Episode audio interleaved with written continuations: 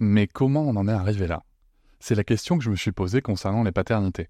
Pour y répondre, je vous propose de découvrir la BD Papa Sapiens, qui raconte l'histoire des pères à travers les âges avec humour et les chouettes dessins de Sévanie. Elle va paraître le 6 juin prochain. Vous pouvez la précommander dès maintenant et avoir un cadeau idéal pour la fête des pères. Alors rendez-vous dans votre librairie préférée ou dans les liens en description de l'épisode ou sur mes réseaux sociaux. Et salut, bienvenue pour cet épisode découverte Papatriarcat Plus.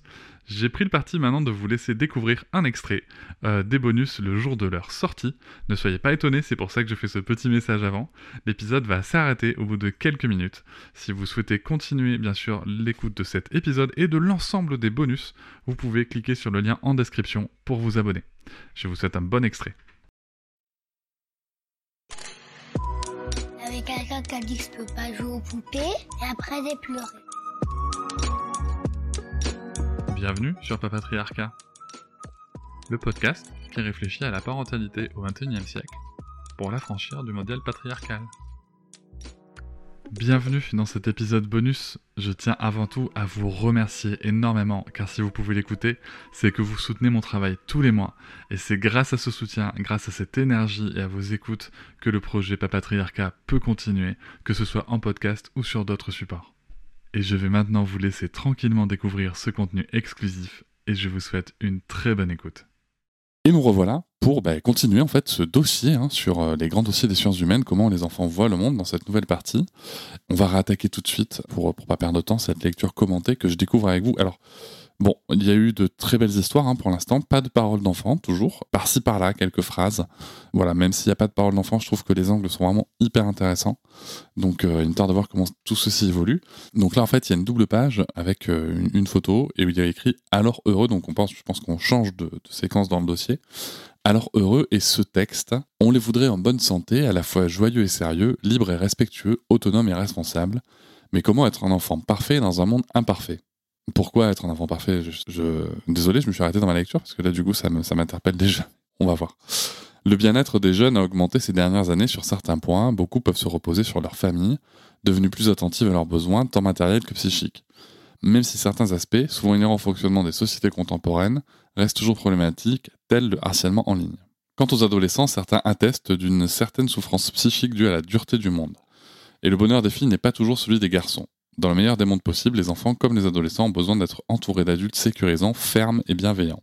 Ah, alors voyons voir ça. J'aime bien les mots sécurisants, fermes et bienveillants, tout ça mis ensemble, mais on va voir les définitions qu'elles en font. Parce qu'en fait, si vous voulez, la fermeté, concrètement, euh, pour certains, ça va être de dire non, tu vas pas manger euh, que des mots toute la journée. Pour d'autres, c'est des grandes baffes dans la gueule. Donc euh, bon, on verra les définitions qui seront posées si les termes sont définis. Alors on y va. Comment vont les enfants? Les indicateurs du bien-être. Alimentation, sport, santé mentale, addiction, sexualité, les nouvelles sont-elles bonnes? En recoupant ces indicateurs de bien-être chez les jeunes, la réponse ne se livre pas d'un bloc mais s'appréhende tout en nuances. Ok. Le mot des ados, c'est pour reprendre une expression, il y a écrit en PLS. Donc c'est pour expliquer ce que ça veut dire. Dérivé du sigle utilisé par les secouristes pour position latérale de sécurité, cette expression très populaire chez les ados signifie je suis au bout du rouleau un signe du mal-être des jeunes, il est vrai que ces dernières années, les plaintes récurrentes de type nervosité, irritabilité, troubles du sommeil ont augmenté dans la plupart des pays européens. Ne paniquons pas trop vite toutefois, chez les ados, être en PLS ne s'emploie jamais au premier degré, mais se range plutôt au rang des nombreuses hyperboles comme ma mère va me tuer, dont le langage jeune est friand. Bah oui, c'est comme dire je suis au bout de ma vie. C'est des trucs de jeunes, aussi on avait. Euh, putain, c'est vieux ce que je savais faire vieux ce que je veux dire, mais on a toujours, à chaque époque, on a des expressions comme ça. Donc faut pas, voilà, faut pas s'en alarmer plus que ça, je pense. Autre section, alors en fait, c'est juste pour, pour dire, sur ces deux petites pages, il y a plein de petits articles, de tout, petits articles sur des tel sujet, tel sujet. La famille plébiscitée. Plus des deux tiers des adolescents se sentent soutenus par leur famille et parlent facilement avec eux, davantage avec leur mère qu'avec leur père. Ce qui place la France tout de même dans le bas du classement sur une cinquantaine de pays d'Europe et d'Amérique du Nord selon l'enquête HSBC. HSBC c'est pour Health Behavior in School Age Children, réalisé tous les 4 ans sous l'égide de l'OMS, mais ces indicateurs sont en progression par rapport à 2010 où la France était bonne dernière. Bah, tiens donc, en tête de... Je te jure. En tête de peloton, on trouve l'Albanie, la Géorgie et la Hollande. Les adolescents issus des familles les plus favorisées déclarent une meilleure communication familiale et un plus grand soutien. Ben oui, mais c'est aussi parce que les parents ont plus de temps. Le niveau de soutien par les pères se situe autour de 60%, père P-A-I-R-S, hein, ce qui correspond à la moyenne des scores observés au niveau européen. Et voilà, c'est la fin de cet extrait. J'espère qu'il vous a plu. Si vous souhaitez en découvrir plus et découvrir aussi tous les épisodes bonus, mais aussi avoir accès aux épisodes un jour plus tôt et ne plus avoir ni pub ni sponsor, je vous invite à vous abonner à Papatriarca Plus au lien en description du podcast. Je vous souhaite une très belle journée. Je vous remercie de m'avoir écouté.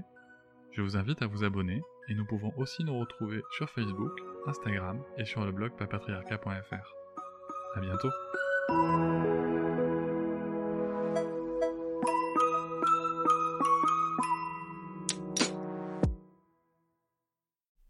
Hop, c'est encore moins. Si tu veux soutenir le podcast, tu peux aussi t'abonner à Papatriarca Plus et découvrir chaque semaine un épisode bonus en plus des 60 déjà disponibles.